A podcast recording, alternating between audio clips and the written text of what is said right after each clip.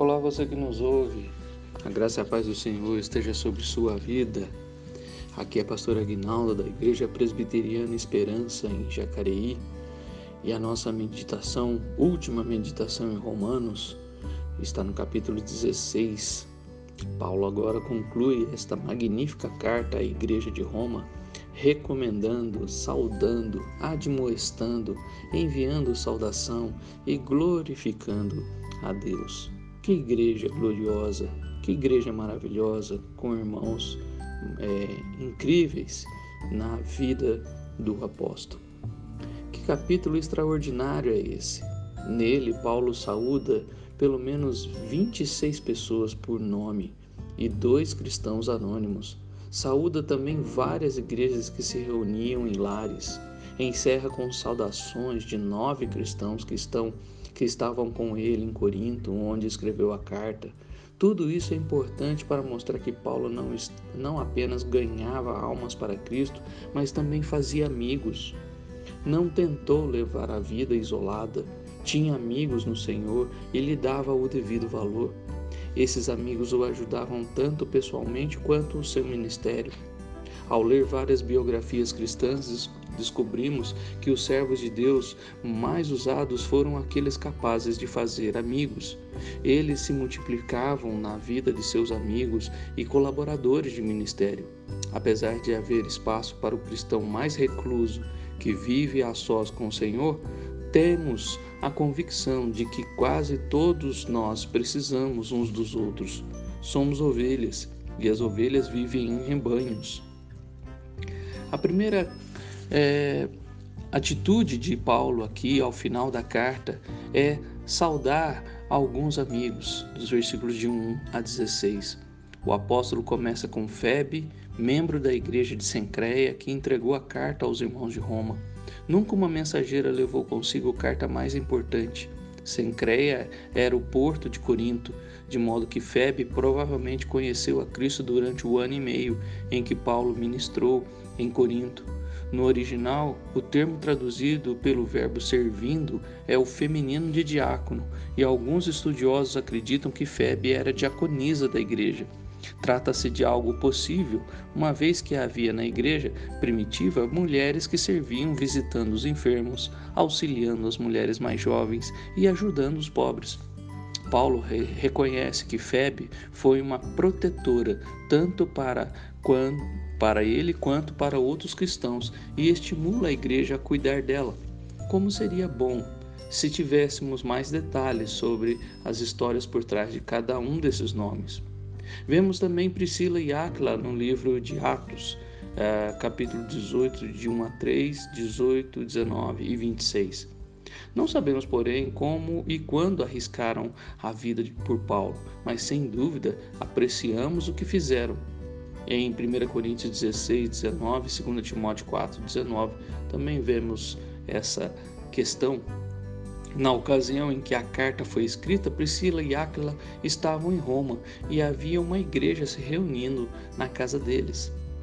Neste capítulo, Paulo saúda várias congregações desse tipo, capítulo, versículo 10, 11, 14 e 15.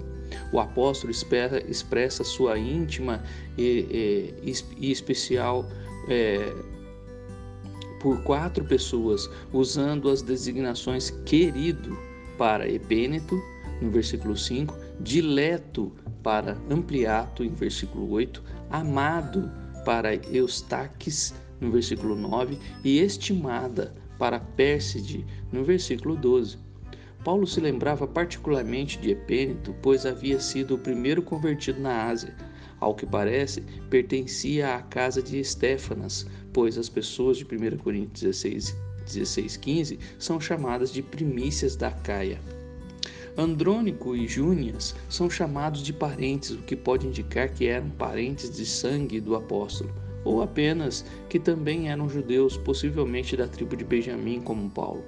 Em alguma ocasião haviam ficado presos com Paulo.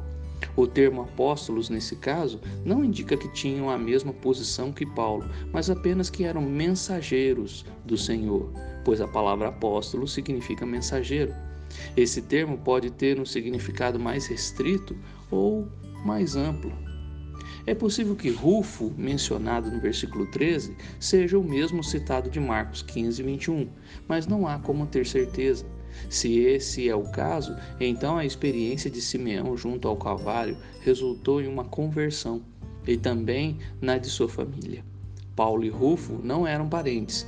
Igualmente, a sua mãe, que também tem sido mãe para mim, no, no, verso, significa apenas que a mãe de Rufo havia sido como uma mãe para Paulo.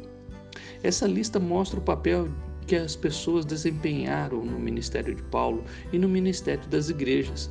Febe foi protetora de muitos, Priscila e Áquila foram cooperadores e arriscaram a própria cabeça por Paulo. A conversão de Epênito levou à salvação de outros na Ásia. Maria muito trabalhou por vós. Andrônico e Júnias foram para a prisão com Paulo. Não resta outra coisa a fazer senão dar graças por esses cristãos dedicados que cumpriram seu ministério para a glória de Deus, que muitos possam seguir seu exemplo. Paulo também fala de inimigos que, é, que devem ser evitados, nos versículos 17 a 20. Nem todo mundo colaborava com Paulo para propagar o evangelho. Havia pessoas que, por motivos egoístas, dividiam as igrejas ao ensinar doutrinas falsas. É provável que sejam os mesmos judaizantes que causaram problemas a Paulo em outras igrejas, como Filipenses 3, é, de 17 a 21. Em vez de pregarem a verdade, esses homens espalhavam as próprias ideias religiosas e usavam de dissimulação e de discursos engenhosos. Temos esse mesmo problema hoje e os cristãos devem ter cuidado quando muitos batem a porta com revistas, livros ou fitas, tentando nos convencer de que ensinam a verdade. Paulo dá duas instruções: notá-los bem, identificá-los no caso, e evitá-los. Trata-se de uma questão de obediência ao Senhor e de testemunho aos outros. O apóstolo não falava de fazer nem de manter amigos, mas de agradar a Deus e de manter um testemunho coerente. Versículo 20 indica que, na realidade, esses falsos mestres são enviados por Satanás e um dia serão completamente derrotados. Paulo ainda fala dos servos a honrar nos versículos de 21 a 27. Que lista de heróis! Timóteo é mencionado com frequência nos livros de Atos e nas epístolas. Era um dos filhos na fé de Paulo e trabalhou ah, com um apóstolo em vários lugares difíceis, como Filipenses 2, 19 24 vemos.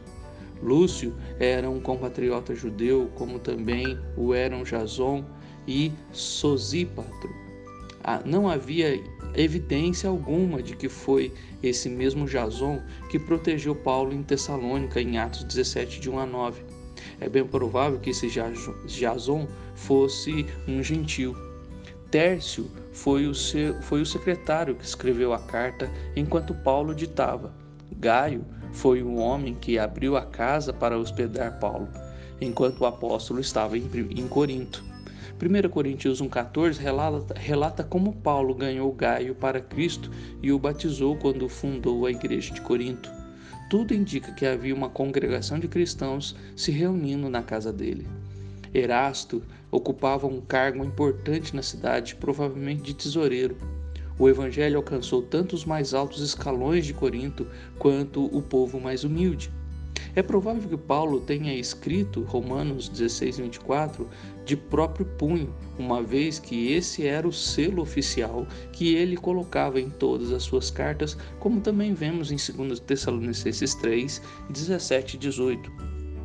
A bênção final é a mais longa escrita por Paulo em suas epístolas e reflete seu ministério é, específico entre os gentios. O mistério diz respeito ao plano de Deus de unir os cristãos judeus e gentios em um só corpo, a igreja. Essa era a mensagem especial de Paulo. Foi por causa dessa mensagem que os judaizantes perseguiram o apóstolo, uma vez que desejavam manter quanto os gentios das igrejas em Roma precisavam saber qual era o plano de Deus. Paulo explica algumas dessas coisas em Romanos, do capítulo 9 ao capítulo 11. Os cristãos são edificados pela verdade. Por isso, Paulo escreveu a Epístola aos Romanos. a fim de explicar o plano de Deus para a salvação aos cristãos, de modo que fossem fortalecidos e que compartilhassem a verdade com os perdidos. Afinal, não podemos compartilhar com os outros o que nós mesmos não temos. Isso significa que nosso estudo de Romanos deve nos tornar mais firmes na fé e mais entusiasmados em compartilhar Cristo com outros. Como resultado, ao Deus único e sábio seja dada glória por meio de Jesus Cristo pelos séculos dos séculos. Ah, meu irmão, que igreja maravilhosa esta igreja de Roma. Que irmãos valorosos, que nós, como corpo de Cristo, como igreja hoje, seja em Jacareí ou em qualquer parte do mundo, possamos nos espelhar nesses irmãos queridos que deram suas vidas, que trabalharam, que foram cooperadores. Isto sim é uma igreja abençoada, é uma igreja que glorifica o nome de Deus. Que Deus te use e te abençoe em todo momento para a glória dele.